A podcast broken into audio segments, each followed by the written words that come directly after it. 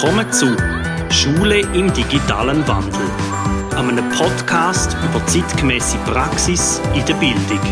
Wir begleiten unsere Klasse auf dem Weg zur Digitalität und reden mit Leuten, die zum Thema etwas zu sagen haben.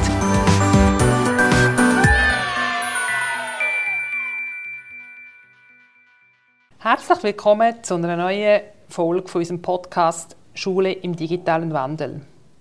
Ich bin Barbara, mir gegenüber sitzt Reto. Wir führen ein Gespräch miteinander. Ich werde Reto ein paar Sachen fragen zu einem Thema, das ich vorbereitet habe.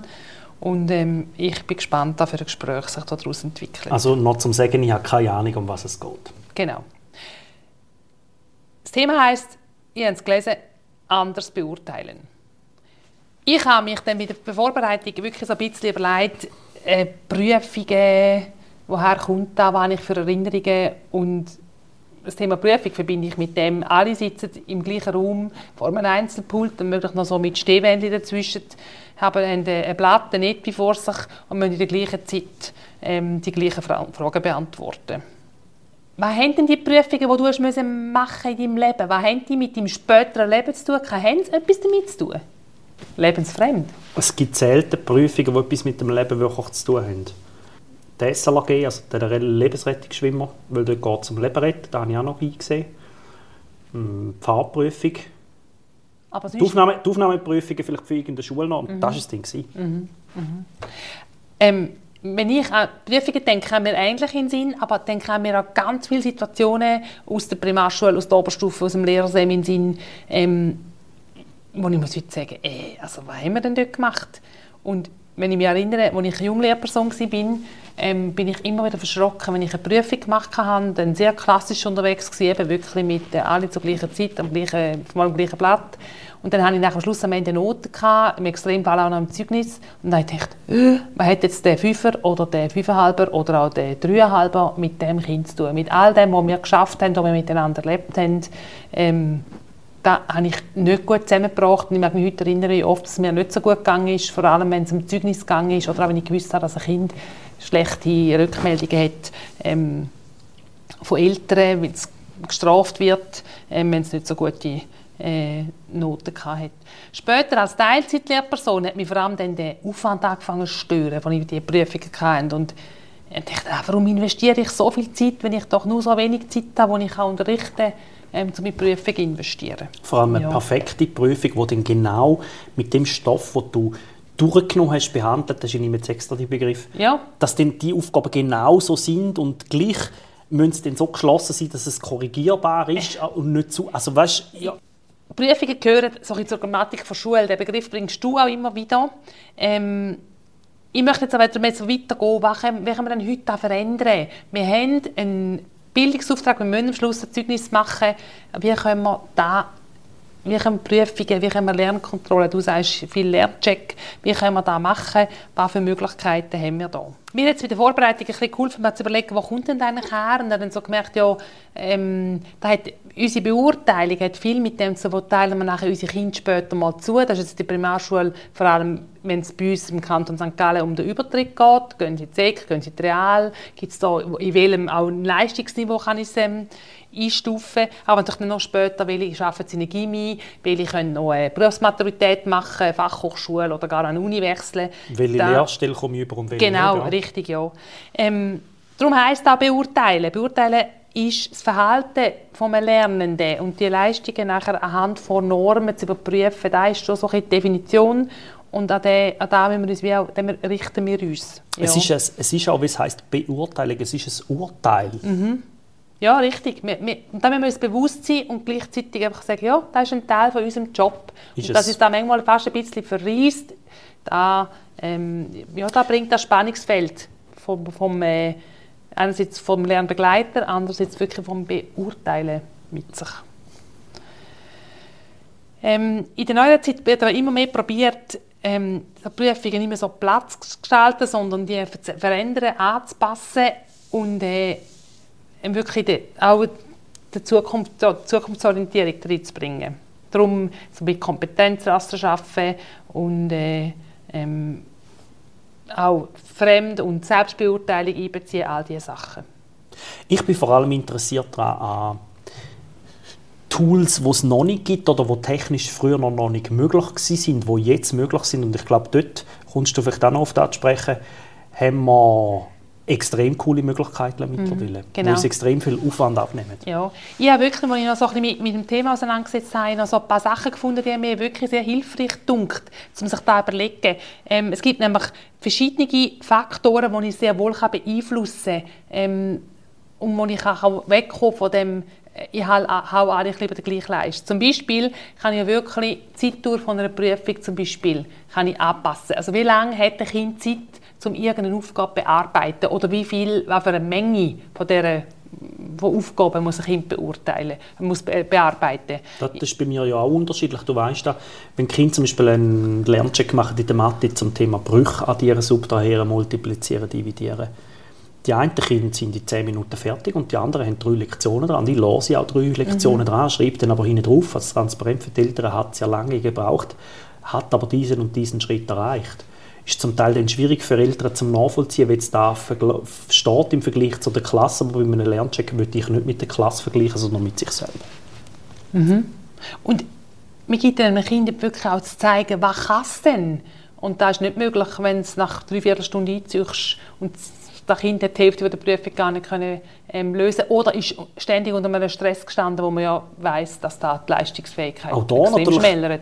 Natürlich da dann auch das Spannungsfeld später, wenn sie in die Oberstufe gehen und es heisst, jetzt machen wir alle da den und den Test, ja, dann müssen sie es dann aber gleich in einer gewissen Zeit können abliefern und ich sehe, also da, da hat es halt auch ein Spannungsfeld, oder wie, wie mit dem Förder jetzt oder Beurteilen jetzt, ja. wo sehe ich schon auch da, da Anliegen.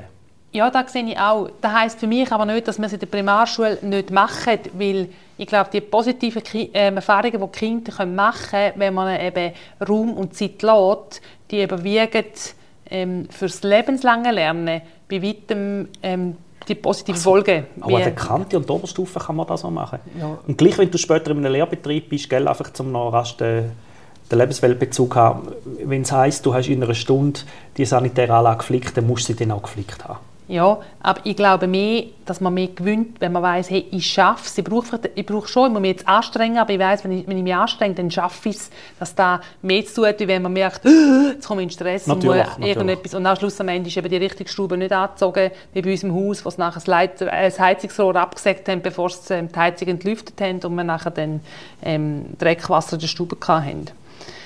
Ähm, eine andere Möglichkeit ist, ähm, eine Lernkontrolle, ein Lerncheck muss nicht immer im Schulzimmer stattfinden. Vielleicht gibt es Kinder, die arbeiten besser im Gang raus oder an einem ganz ruhigen Ort, so wirklich in einem Gruppenraum oder in einem anderen Zimmer. Vielleicht auch in einer anderen Klasse, wo sie nicht sehen, dass der andere schon bei Aufgabe 3 ist und, oder merkt, oh, die hat schon abgegeben. So. Da wäre auch eine Möglichkeit, die Räumlichkeit zu verändern, ähm, dort so aufzutun. Man kann auch äh, Hilfsmittel erlauben während einer Prüfung. Ich weiß, das hast du schon gemacht, gell? Ich mache das, also wir dürfen den Duden immer brauchen. Bei mir dürfen sie auch ähm, Fragen stellen. Also mhm. nicht einfach nur, man hat nur eine Verständnisfrage, sondern wenn ein Kind eine Aufgabe nicht kann, hocke ich mit dem an und mache die Aufgabe mit dem Kind. Sie dürfen die anderen fragen. Wir schreiben dann einfach auf der Seite an, hat er Hilfe gehabt von. Mhm. Mhm. Und da, dann ist es auch transparent, oder? Ja, voll. Ja. Also da, da finde ich ganz eine gute Sache, wenn man dann nicht einfach also die Sachen festhalten. Wenn man festhalten, wie lange es da Kind für die Prüfung, welche Hilfsmittel oder welche Personen sind einem geholfen, dann ist dann auch wieder transparent. Dann sieht man, aha, das ist nicht ganz da, wo, wo sie oder er allein kann. Eine andere Möglichkeit ist, dass das Produkt kann selber gewählt werden kann. Was kommt da in den Sinn? Das Lernvideo. Podcast-Folge machen. Mhm, mh. ähm, ein Sway erstellen. Also ich finde, wenn wir in der Digitalität unterwegs sind, das sind jetzt so die klassischen Sachen, die ich schon aufgezählt habe, es gibt sicher noch mehr. Ähm, jedes Kind hat andere Sachen, die es gut kann. Und wenn wir nach der Stärkenorientierung gehen, sollen sie auch dort ihre Stärke dürfen bringen in einem Produkt, das sie haben. Bei mir dürfen sie in der Projektarbeit von einem, von einem MG-Thema zum Beispiel häufig selber wählen, was sie machen. Mhm, mhm. Mir ist noch der Lerndialog in den Sinn dass man wirklich mit einem Kind sich austauscht oder auch zwei Kinder nicht zulässt, wenn sie sich austauschen, hören, was, was bringen sie dort. Also, und, oder du hast eine Lernlandkarte, hast du jetzt ja gerade letztens ja. im Unterricht gemacht, da kann ja auch und dann das Kind erzählen lassen, ähm, also dann da direkt, also ähm, mündlich, ähm, eins zu eins oder auf eine also Audioaufnahme ähm, und dann hörst du da am Abend oder irgendwann so etwas. Sich mhm. selber einen Eintrag machen ins Lernportfolio mhm. mit den wichtigsten Erkenntnissen daraus, jetzt sachlich, persönlich als auch methodisch. Und ich glaube, dort ist dann auch wieder der Vorteil, wenn du selber einem Kind kannst ein Feedback geben kannst. Da bist du zum Teil dann eben Stunden am Schreiben. Da auch mal eine Sprachaufnahme machen und mhm. die Sprachaufnahme unten reinfitzen, wenn man elektronisch das machen kann. Da, da ist erstens viel persönlicher, zweitens ja. kann man's, lässt man es. Also ich als Kind hätte ich es glaube gern, nochmal, wenn es positiv formuliert ja. ist, natürlich hätte ich es mhm. gern gelesen. Und das Nächste ist, du kannst viel mehr reinpacken in kurzer Zeit, wenn es schriftlich ist, glaube ich. Ja, und halt eben, dann kommt dann wirklich noch so da, ähm, die Intonation kommt zum Tragen, dass man dann die Stimme hört und nicht nur liest, es ist positiv, sondern auch noch die Freude, die die Lehrperson hat, ähm, auch noch hörst. Das ist schon sehr, äh, sehr cool. Und eben, es ist nicht flüchtig es bleibt da wirklich, kannst du es wieder mal anschauen. Ja. Ein Produkt kann man auch äh, in Kooperation machen. Warum nicht? Können auch zwei, zwei drei Kinder zusammen irgendetwas erstellen. Natürlich, man kann natürlich auch den Gruppenprozess anschauen in den überfachlichen Kompetenzen und so weiter. Mhm. Ein Punkt, den ich noch spannend gefunden habe, ist auch, die Menge an Kontrollen kann man variieren.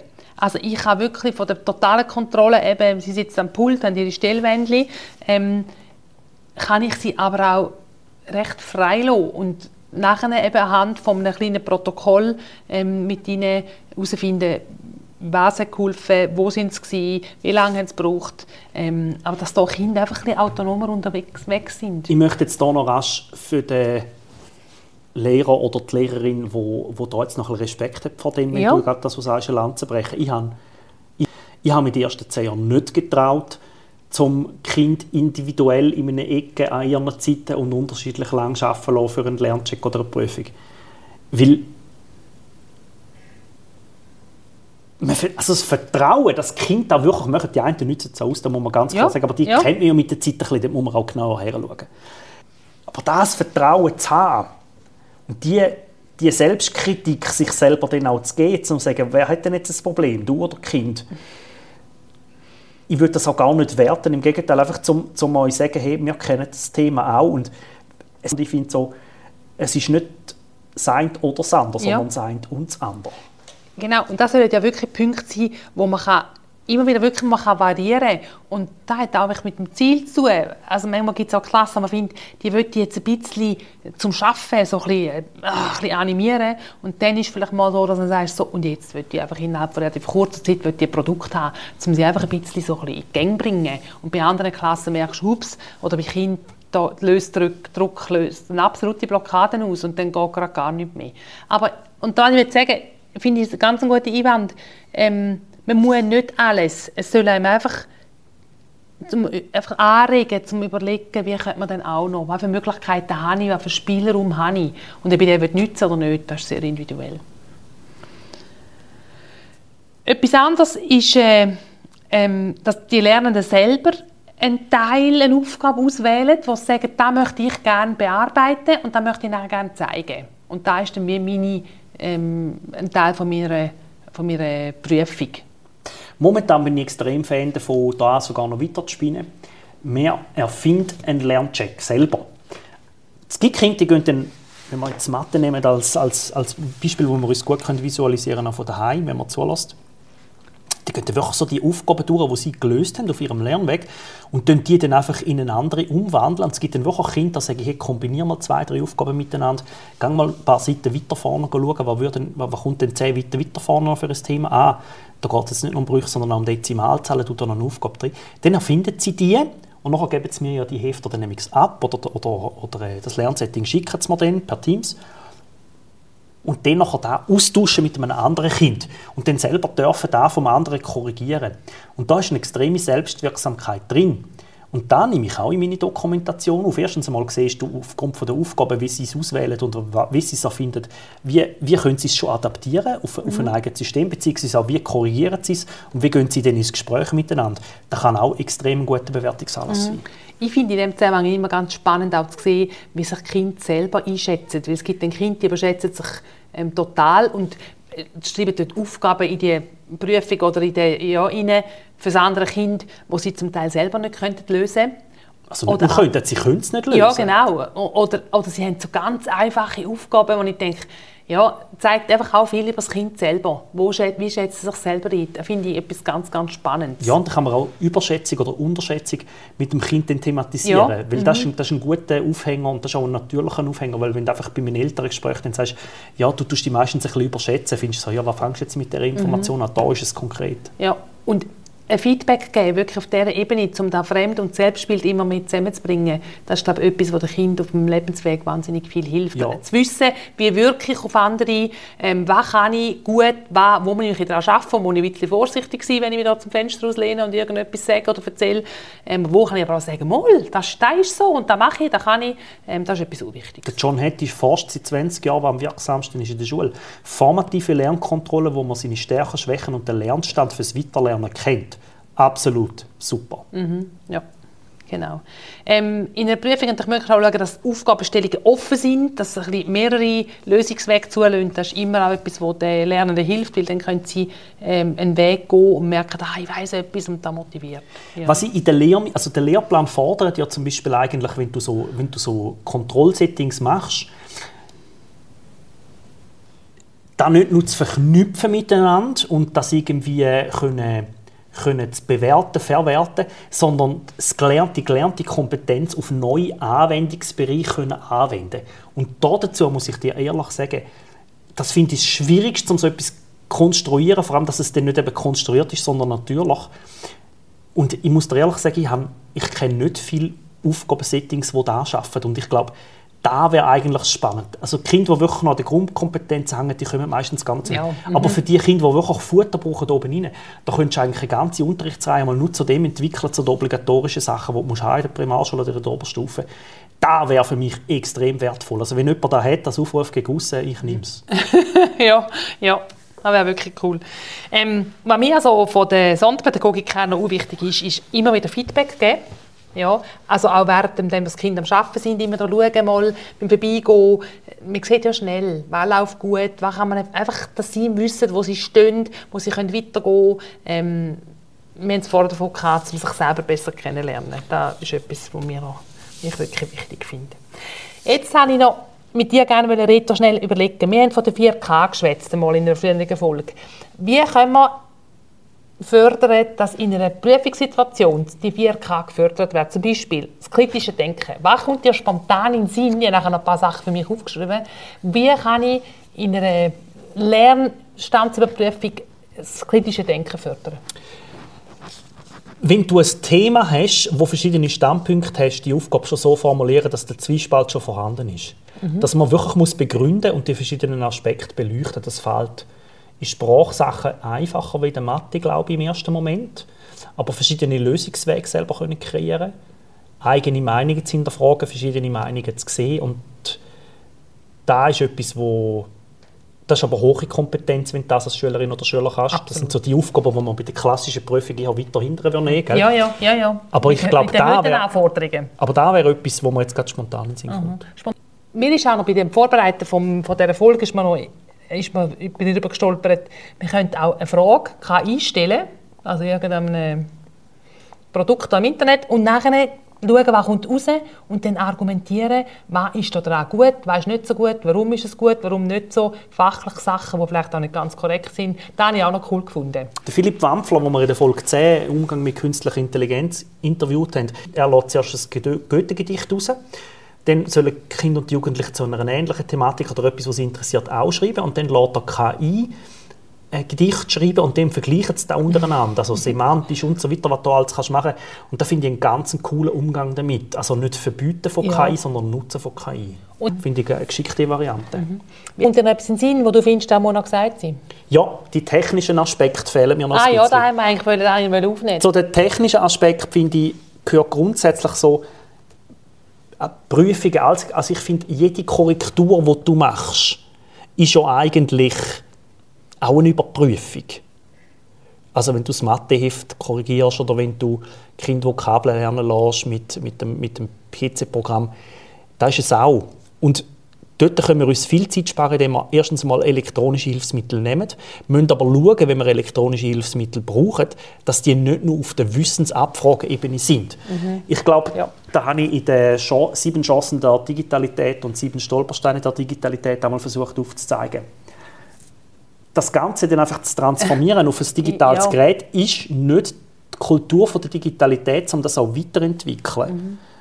Weil, wenn ich dann selber quasi einfach eine Wörterliste mache oder wenn ich dann selber einfach noch geschwind Pöstler Geografie ins Quizlet rein tue, ja. ist das genau das gleiche wie auf dem Blatt Papier, dann kannst du es auch dort lassen. Mhm. Wenn du aber andere Sachen brauchst, die ich finde, die das recht geil machen, zum Beispiel ähm, die Vorlesefunktion auf Teams, für die, die mit dem arbeiten, die kennen alle, wo man kann schauen wie viele Fehler liest man vor und so. Mittlerweile geht es auch auf Tonalität, macht es da ja neuestens auch schon, man kann uns KI viel abnehmen und dort können die Kinder sich selber überprüfen und die müssen uns nicht haben, im Gegenteil, das können wiederholend machen. Und da wird es in Zukunft auch von Lehrmittelverlagen Sachen geben, die ich weiss, die in Vorbereitung sind, dass die Kinder im Englischen und im Französischen Sätze sagen auf eine Frage, die gestellt wird. Zum Beispiel jemand kommt und bestellt, bestellt etwas in einem Kaffee oder mhm. in einem mhm. Restaurant. Und, und je nachdem, wie viel Adjektiv das reinbaust, desto mehr Punkte gibt es dann. Da wird es auch auf der spielerischen Ebene noch ganz viel von der Gaming-Seite her geben, wo uns da extrem viel können auch abnehmen können. Sehr gut. Das ist ein Schlusswort. Danke vielmals fürs Gespräch, Rito. Danke euch fürs Zuhören und bis bald bei einer nächsten Folge von Schule im digitalen Wandel.